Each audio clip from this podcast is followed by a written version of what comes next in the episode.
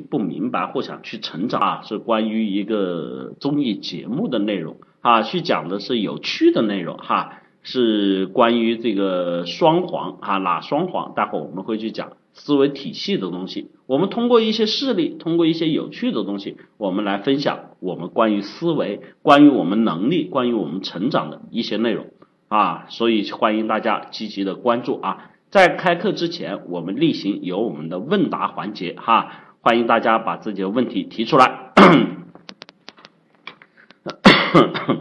啊，很多同学很积极哈。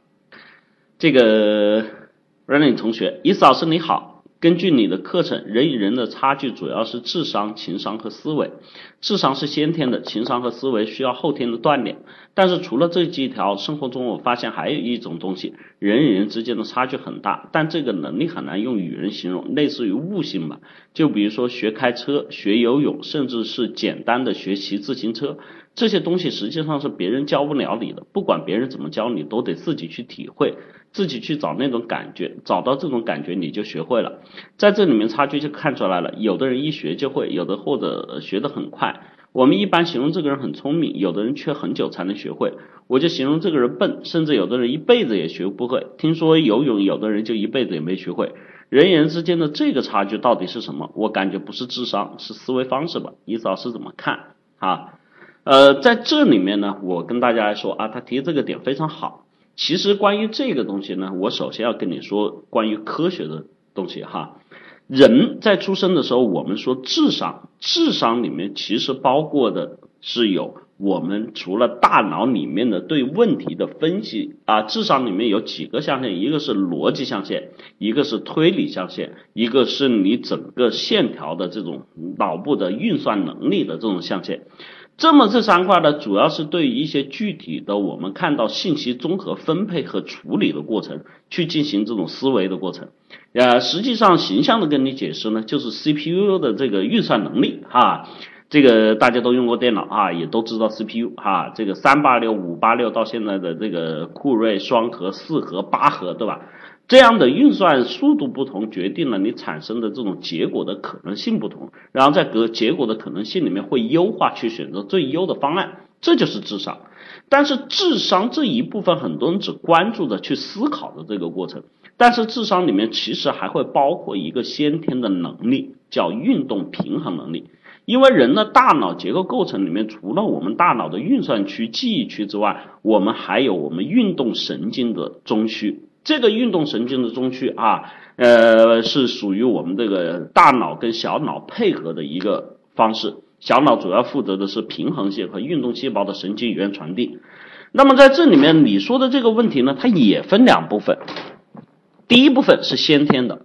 像有些人先天的方向感哈，有些人先天方向感是特别差的。你跟他说上下左右哈，跟他说前后，跟他说东南西北，跟他说这些东西的方位的时候，他的空间理解能力是非常差的。这种是先天的，你要去改变他很难哈，因为在他的这个脑细胞里面，他的这个神经元传递就属于比较弱哈。当然他不傻哈，呃是比较弱。但是另外一块呢，就是指我们在运动神经元细胞的链接过程中去锻炼的一个过程。就像我们说的，比如说有些人天生力气就大，有些人天生力气就小。但是这个力气这个事儿，并不是说先天全部决定了你的力气，你还有后天的训练结果。就你可以去做自己的力量拓展，去做自己的肢体拉伸，去做你的负载平衡的这种锻炼。所以在这里面你可以看到这些东西它是两方面的组合。你像刚才你举例的，比如说开车，比如说游泳这些东西，在这里面有些人先天是弱，有些人真的丢到水里面他就像鱼一样会游，有些人丢到水里面他会沉。但是哈这些东西它是可以去训练和改变的，因为运动神经元的连接跟我们的肌肉细胞的这个成长是一样的，锻炼的越多就会越强。在这里面举例最简单的来说，为什么你可以看到在运动员和军人身上会进行大量的重复的高强度的这种训练？这个其实在做的中功课就是在训练他们的运动神经元的连接，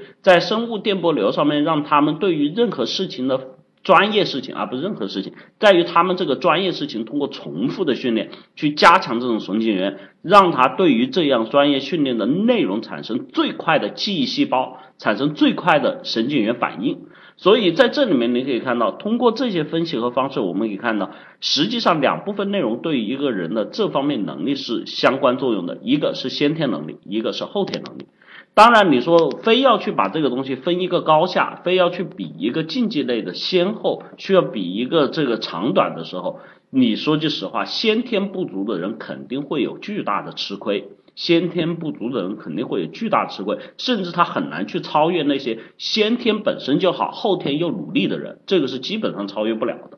但是我们说的，我们都是一些普通人，我们并不是要去在任何事情上面去做到世界顶尖，并不是在任何事情上面要去做到跟某些人去比一个高低上下和长短。所以在这里面你可以发现，其实我们对于普通人的标准来说的话，你的后天努力往往可以去弥补这一块。就至少你说我做到合格，做到 OK，做到不错，这是可以的哈，这是可以的。就比如说你说有开车的方向问题，有人学游泳的问题，在这里面我可以说，有人方向先天感不好，他去参加赛车，他去参加这个认路或者一些项目的挑战，他肯定是输的。但是他要在生活里面去让自己实实。实现这种普通人的生活，我学会开车这些东西，它是有方法的哈，它是有一些东西可以去强制记忆去训练的。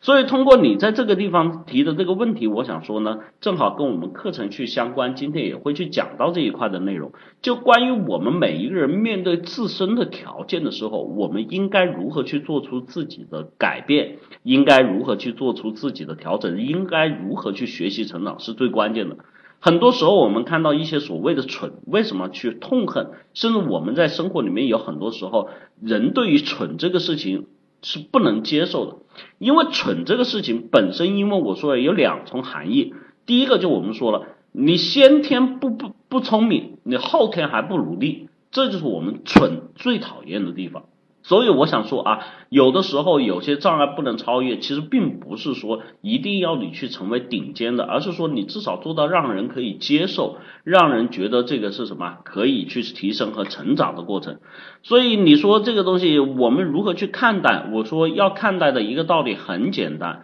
就是你首先得根据自身的特点，让自己去改变和提高。不要是说你做的很优秀，但是你起码做到合格，我觉得这个事情应该不会是太难哈。在这里面我无数强调，无数次强调过了。能够来在我们这里上课的同学，你先天没有问题，因为这涉及到很多的一些内容，比如说你对事物的认知能力，你对事情的了解能力，你对事情的记忆能力，你对事情的分析能力。你想想，你要学会用电脑，你要学会用手机，你要学会认字，你要学会打台电脑，你要学会记忆密码，你要学会登录，你要学会跟我们发文字、发信息去看、去了解。这一关已经筛掉了那些智商不合格的，真是跟你们说，所以你们智商一定没有问题啊。当然你说你平衡能力、运动能力有没有问题，这个我没考验哈。但是我可以告诉你，你一定还是可以去提升和改变的哈。呃，这个不能说是思维能力和不能说是智商都对，因为它两部分都包含在里面哈。希望大家去报名我们的课程，让自己去提升这种能力哈。遇到事情如何去处理、去分析，这是最关键的。你自己有很多时候，我们看到就你自己是什么状态，你的能力是多少，你会分析啊。就跟我们去提东西，你其实大脑里面会分析啊，这个太重了，我提不起来，对吧？这就是你的思维，这就是你的智商对于你的能力进行了判断和余额不足。在这个时候，有很多人说我提不起来，嗯，没关系。有些人会学会用工具，有些人会学会找人帮忙，对吗？这就是你对于自己能力不足的弥补。千万不要把自己这种后天的这种分析。